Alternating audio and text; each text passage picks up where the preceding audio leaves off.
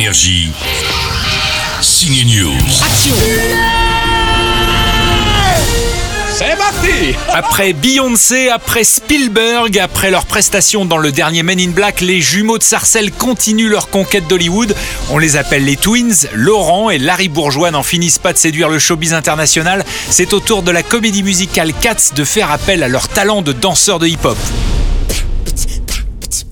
Alors les jumeaux, comment on fait pour aller de Sarcelles à Hollywood? Vous savez, la chance, quand vous la créez, euh, même si on vous pousse à, à- à vous dire, voilà, vous avez des contacts, ce qui est impossible, euh, même si vous avez des contacts, au bout du compte, il faut quand même tout tuer sur la scène. Il faut quand même, tout montrer. montrer sur la scène. C'est-à-dire que comment vous avez fait en sorte que moi, je danse pour vous tout de suite, pour que vous puissiez m'aimer?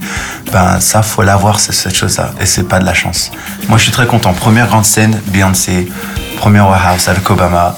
Deuxième musique avec Timbaland et, et, et Dr. Dre. Faire mon premier film avec Steven Spielberg et Gary Gray. Et après Steven Spielberg et Tom Hooper. Je suis pas mécontent du tout. Les Twins sont à voir dans Cats. Par contre, si vous kiffez les polars avec une superbe mise en scène, ne manquez pas le lac aux oies sauvages. On y trouve une scène d'action avec des parapluies un peu violentes, mais me angel. Et enfin, la musique d'Ariana Grande rythme le nouveau Charlie's Angels avec Kristen Stewart et la Jasmine du dernier Aladdin, l'actrice Naomi Scott.